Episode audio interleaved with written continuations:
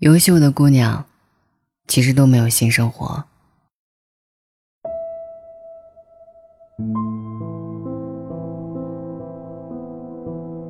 我和我身边的一个姐姐讨论过这个问题。我说：“你这么辛苦，追你的人也蛮优秀的，为什么你不尝试一下呢？或者说，尝试一下找个伴儿呗？平时各忙各的，在一起时互相取暖，真遇上了真命天子。”再把他甩了。那个姐姐半边脸在沙发的阴影里，面容非常温柔。她一边和我喝下午茶，一边抱着电脑处理着工作邮件。隔了一会儿才回我：“啊，他们是很好，但不是我想要的。我想要的是灵魂伴侣。”那一刻她好美。她说：“稍等啊。”回完这个邮件，和你仔细说说。姐姐在那儿专注的打字，噼里啪啦了一会儿，合上电脑，人从光影中坐直，喝了一口咖啡，说了下面这段话：人能给出的爱是有浓度的，初恋难忘的原因，不就是你给出的爱的浓度越多，越往后走，其实浓度是越来越淡的。我们的父辈基本都是和初恋结婚。所以出问题的概率很低。我想要的爱情虽然不一定捆绑结婚为前提，但也得是高质量的灵魂伴侣。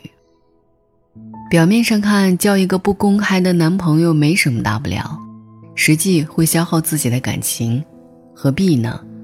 这就像我想吃的是苹果，没有苹果，那我吃吃梨子。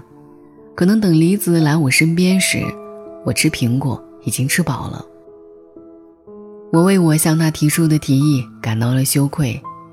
真正优质的女生，其实从来都不屑于骑驴找马。他们在奋力地追逐这个世界，在提高自己，在踏过下雪的巴黎、离家班的北京，在等待的时刻，每一秒都比前一秒更肆意美好。他们值得的是一个真正彼此相爱、契合的男人，张开双臂。拥抱你所有的过往，珍惜当下和你在一起的每一刻，还有规划有你更好的未来。老天爷知道，这些好姑娘值得真正的好的爱情，她们的人生设定多棒啊！她们没有在深夜来一场胡乱的性生活，也没有太多一个人的辗转反侧，那些心血来潮的冲动和错误的决定。都不是他们的作风。他们所做的一切，都在往一个方向走，那就是劈开所有的烂桃花，和真正对的人相逢。遇到爱，遇到性，都不稀罕，稀罕的是遇到了解。那个姐姐说的没错，多的是有人爱得太仓促和盲目，多的是寂寞的夜。有那么多无处安放的心，多的是想相互取暖的人，消耗了真正好的爱，多可惜。我们其实可以缩小点圈子，少发点寂寞的动态，赚点钱，看点书，减减肥，散散步，把时间花在提升自己上，收获一定比把时间花在提升稳技上多。不是对的人。就坚决不纠缠不清。想保留爱的能力，想等一场最好的恋爱，在最想要的梨子到来之前，拒绝所有送到嘴边的苹果。开放关系在我眼里就是个笑话，爱情里必须包含那些妒忌、猜忌和不安。人生太短了，爱的能源太少了。不能分给那些不重要的人，因为你是最后那个对的人，所以我愿意晚一点遇到你。我在努力，我在为我能和你相遇时能发光而努力。我知道人生中遇到的每个人出场速度都很重要，所以我摒弃了所有不安因素的现在。我只想拥抱你，仅此一个的确定未来。我们不会因为幼稚而争吵，也不会因为莫名其妙的问题分开。我们在一起时，能成为最好的我们。我知道你看我的眼神会和因为寂寞想找女朋友的孩子们都不一样。极力掩饰下，我也能看出你对我的喜欢。当然，我一定也不一样。彼此坚定的眼神就能够昭告天下。世界很热闹，北上广很热闹，我们在一起喝酒聊天很热闹。其实这一座城市孤独的灵魂太多了，苦的人太多了，渴望怀抱的人太多了。但我不一样，我知道有一个人和我一样，在深冷的夜，不会拥住陌生的怀抱，在孤独的时刻，仍然坚持一个人。哪怕身边游过了很久的一片海，也不在他不想到达的海域不遇。我才是他最终的那片海。